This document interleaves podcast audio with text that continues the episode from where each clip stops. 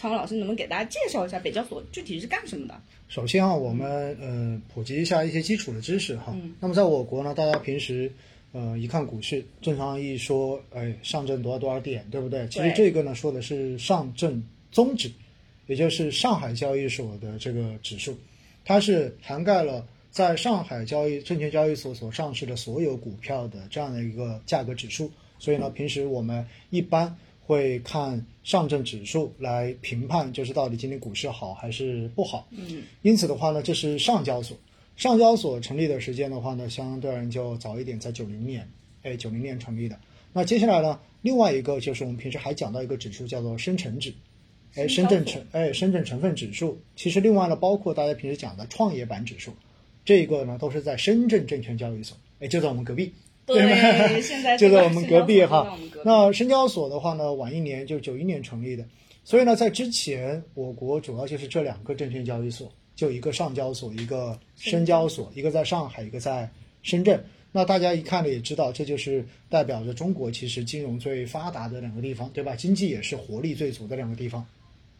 那在上交所里面呢，现在是有两个板，一个就是我们叫上证的主板主板市场，另外一个呢就是在一九年成立的这一个开设的这个科创板，对吧？当时也是习大大在一八年十一月的时候，当上进博会上面直接宣布我们要开始设立这种科创板，主要是鼓励就是硬科技的公司，然后更好的上市融资。那在深交所这边呢，也有它本身的深交所的主板，然后另外的就是刚才讲到的创业板。那么创业板的设立时间是在二零零九年，所以呢，它也是经过了接近十年的一个准备吧，然后才设立的。那不管当时二零零九年设立的创业板，还是说二零一九年设就是二零一九年设立的这个科创板，本质上面呢，都是为了鼓更好的鼓励，就是这些成长性的初期创业的这些公司能够有机会上市来进行融资，所以它当时的设立就是这样子的。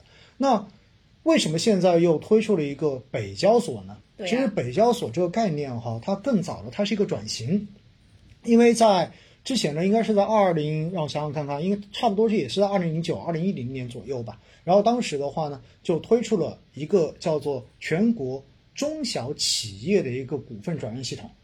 这个东西可能大家听基本上听的很少哈，但是我说它的另外一个名字，你就知道它是什么了，也就是所谓的新三板。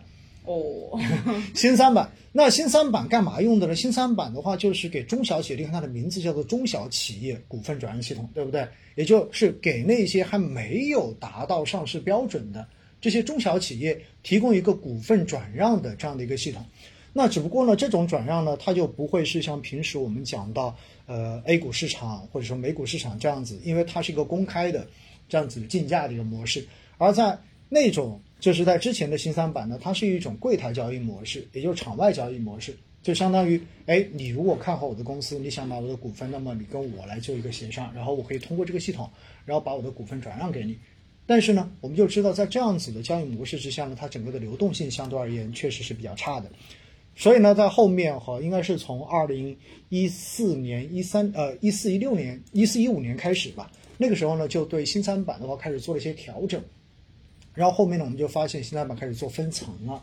所以分层是什么呢？因为这种没有上市的公司，它本身发展的阶段也存在着非常大的不同。因为有些的话，可能呃经营才刚刚开始，对吧？然后虽然未来也许会有很好的发展，但是在前期它确实还是比较粗放的时候，还是比较前期的时候，那么它的投资价值也许要经过更长的时间才能够体现出来。所以相当于你去投资它的话，你的风险会更大一些。是这么一种模式。因此呢，在这样的情况之下呢，它就把它分了一个层。那么分成了什么？就分成了最开始的基础层，然后后面呢有一个叫做呃创新层，就是根据它所处的不同的阶段，然后把它分了两个层。那么不同层级呢，其实就提示你它的风险是不一样的，你可能给的估值也不一样，对不对？结果到了后来，也就是在一九年吧，一九年的时候，结果当时的话呢，又再分了一个层，这一个层叫什么呢？叫做呃精选层。所以你看，发现没有？新三板的话，其实它有三个层了，一个叫基础层，一个叫做呃创新层，后来的话呢，又推了一个精选层。那么精选层呢，当时就开始尝试着用连续竞价的方式。所有的连续竞价就是我们正常股市交易的这种方式了，就是你可以直接报价，连续的来撮合来交易。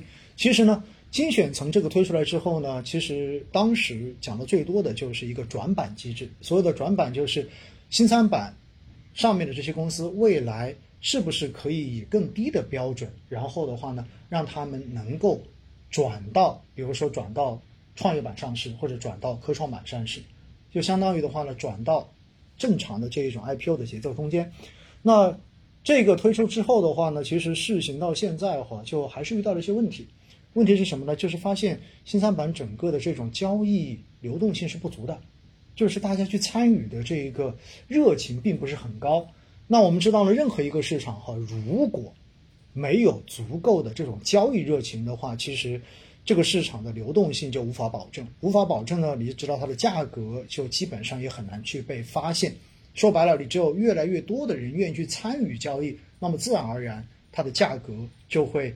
上上下下，对不对？最后更加趋于一个合理的值，所以在这样的情况之下呢，就经过考虑，才会有北交所这个概念。那北交所是干嘛的？就是直接把新三板给平移过去了，就换了个名字吗？哎，不只是换名字，准确的说，他把交易的规则很多东西都做了一些调整，也就相当于现在北交所开业之后呢，把新三板平移过去。而且，它是一个分层的，就完全是承接了之前的话新三板的这个分层机制。而本身现在在这一个精选层的六十六只上下上市公司呢，就直接在北交所的话挂牌开始进行交易了。而且呢，也有做市商的这种制度来保证它的流动性，并且呢，在刚刚过去的这个周末，不是已经宣布了北交所的基本交易制度嘛？而且呢，现在解读为应该是在。大家都认为在十五号，就这个月的十五号，应该北交所就正式开市进行交易了。那这些规则制定完之后，它的好处是什么呢？首先，大家应该有在前一阵听到很多的说法，哎，是不是以后可以去北交所炒股了，对不对？是不是可以去北交所打新股了？那确实，因为呢，它已经做了适当性的这种规则的设定。什么叫适当性呢？就是到底哪些人是可以去参与北交所交易的？那首先，机构投资人肯定是可以去参与的了。那针对散户的话呢，做了一些门槛的设置，比如说你在这个连续二十个交易日，你在证券账户中间的这一个资金，对吧？跟保证金中的资金不能低于五十万，然后低于五十万的话呢，可能你就没有办法去获得资格，你必须要五十万以上。那其实这是目的在于什么？目的在于，因为北交所所上市的这些公司，按照道理说的话呢，它是现在没有满足。在深交所跟上交所这四个板上市的这些条件的，也就是说白了，他们现在所处的这些企业所处的发展的阶段，可能跟现在上市的这些公司相比的话，它还处在比较初级的阶段，就稍微还要低一点点。因此呢，它的投资风险其实是要比之前的这四个板的这些股票上市公司的投资风险更大的，不确定性会更强。因此。你如果去参与北交所的这些股票买卖，相对而言呢，你就要承担更大的风险。那为了让大家去买这些股票的时候，不至于出现你的风险不匹配的这种情况，所以呢，他要求你首先你必须要具有一定的资产的累积。说白了，就是你的钱口袋里面钱更多的话，万一碰到风险，你的这种承受力也会比普通的要强一些嘛。第二的话呢，可能就是对于一些交易，包甚至于包括你的一些经验，就是你的投资经验，也会做一些相关的设定，就保证的话呢，你是相对而言比较成熟的这种投资者，你就可以去到北交所去参与这种更高风险的交易了。所以它是这么一个模式。那很多人就问了，那为什么要设个北交所呢？对呀，对不对？经常会说有了深交所、上交所，为什么设个北交所？其实我觉得可以从几个方面来解读哈。首先，北交所设立之后。这说明这个什么呢？说明我们说北上广深，一般以前讲对不对？那之前只有上海跟深圳是有证券交易所的。那现在北京加一个之后，是不是意味着其实整个北京以后在金融这一块的重要性其实会变得越来越重要啊？而金融体系其实证券交易所的设立啊，对于周边经济的这一种辐射跟拉动作用还是非常明显的，这是从历史全球都可以看得出来的。所以这是一方面的影响。而另外一方面，我觉得更重要的是什么呢？因为不管是过去的这些年推出科创业板，还是一九年推出科创板，以及现在推出北交所，本质上面都是为了更好的帮实体经济来进行融资的。因为我们知道哈，所谓的股票，大家平时经常想到的股票就是一个投资品。哎，我买了之后，反正低价买入，高价把它卖出，我就可以赚到钱，对不对？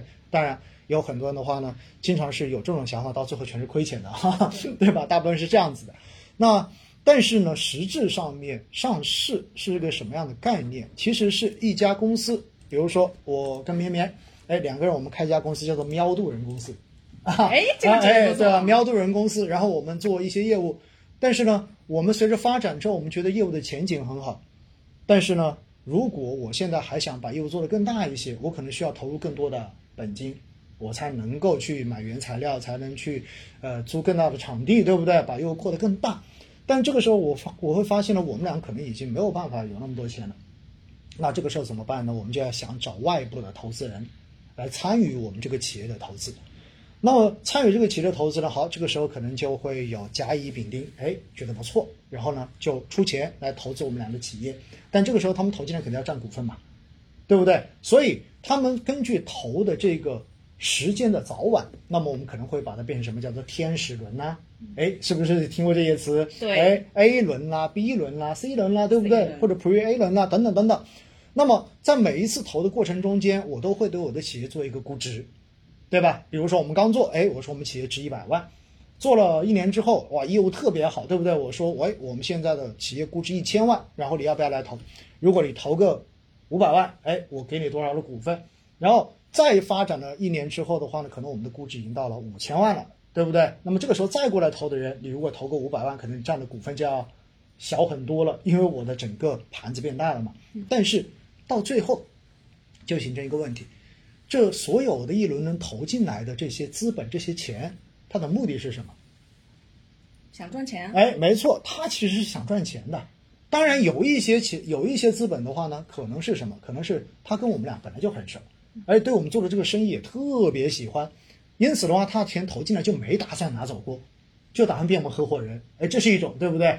但是还有一些呢，纯粹就是叫做财务投资人。他不管你的那些，他只是觉得你这个前景不错，嗯，所以的话，我把钱投进来，就准备未来的话赚到增值之后，我就要退出，我就把这个本利和全部都拿走。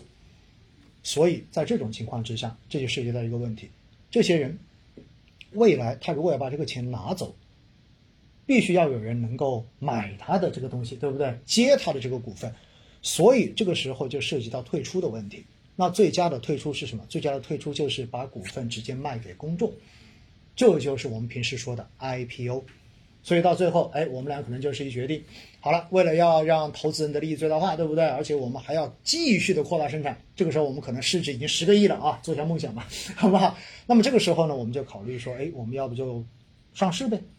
但上市的话，你会发现它有很多的条款，很多的要求，哎，比如说你的营业收入达到了多少？你连续几年的这一个研发投入达到了多少？然后你的市值达到了多少？哎，各种要求列下来，好了，我们就按照那个要求来看，我到底满足哪个板块的上市要求？结果后来一看，哎，我们因为企业太小了，上证主板肯定是上不了的，不用去想，深市主板也上不了。好，那这个时候我们就看我们是不是做了硬科技呢？做了硬科技，我就去看一下，哎，科创板的条件我满不满足？啊，或者看创业板的条件我满不满足？如果满足的话，OK，我就申报 IPO。那么经过一轮一轮的这样子的审核等等之后的话呢，最后好，我发行成功了，这个 IPO 就成功了。而 IPO 成功的话呢，你会发现我的股份到最后其实就已经卖给公众了，嗯，卖给大众了。那卖给大众的这些股份，相对而言他们成为的股东，而回过头来我就收到了 IPO 获得的这些资金，我可以后面进行发展。所以这就是整个公司上市的一个根本的逻辑。那现在的问题来了，如果我是初创企业，我根本没有办法满足哪怕科创板跟创业板的这些上市的要求，但是我又真的很想发展，我觉得我未来是有前途的。而恰好这个时候呢，高层跟中央在鼓励大家万众创新、万众创业。而且的话呢，重要的是我们可能做的这个东西呢，还是一个在某一个细分行业特别有技术优势的，独角兽。哎，未来如果我们研究下去之后的话，可以解决国家在某一个领域被卡脖子的这一个问题。我们研发出哎疫苗来了。哎，不是，那疫苗已经是小事儿了。我们可能研发出，比如研发出了某一个非常好的这种涂层材料，哎，这个材料以后可以用在我们的军事用途上面的话，可以让我们的这个技术大幅的提高。飞机隐形了，哎，那么举个例子哈，我们只是举个例子。那么这个时候你就会发现，国家其实很鼓励我们去发展，说不定未来真的成功了，对不对？但是鼓励的话呢，我们又不够资格在主板跟创业板、科创板上市，那怎么办呢？OK，北交所就来了。所以，北交所本身这些上市公司，其实一开始进入到基础层的话呢，跟创新层你是可以直接挂牌的，就是你不需要有，就是这个条件其实是门槛比较低的。然后你在这个中间挂牌满了十二个月之后，满足一定条件的话呢，你是可以随着你的发展，哎，申报进入到刚才说到的这个精选层。而精选层的话呢，这就是等于在北交所进行了 IPO，就相当于我可以以一个更低的条件，然后在北京证券交易所上面去融到资，先做 IPO。那么是是不是意味着，如果这样一做的话，未来我们这些初创企业上市的难度就会更低了？而上市难度更低的好处是什么？是不是就会让那些民间资本在投资这些初创企业的时候，觉得未来它要退出的这个路径会更加的明确一些，它赚钱的确定性会变得更大一些，所以他是不是就更愿意去投资这些初创企业？那当社会资本全部都愿意去投资初创企业，站在整个国家的层面，是不是就意味着创业的这一些初创企业的基数就变得特别的大？而这些基数足够大之后，在中间按照一定的这种成功概率的话，未来成功的企业数就会变得越来越多。而这些企业中间，只要有那么几家真正的能够在我国关键的行业跟领域开发研究成功了这一些关键的技术之后，是不是意味着我们的这种被卡脖子或者说自主可控的创新就已经成功了？是所以讲到这里，大家有没有明白北交所到底成立的作用在哪里？其实它是站在整个经济发展格局变化的情况之下，为了鼓励更多的社会资本愿意去投早、投小、投科技，尤其是所谓的专精特新这些小巨人，这些隐形行这些行业里面的隐形冠军，为了鼓励更多的资本去投这些企业，让这些企业能够在发展的初期就能够获得更好的资金的支持，这样的话呢，能够安心的、更加高效率的来研发，来提升我国的关键领域的技术。其实这才是北交所成立的根本逻辑所在。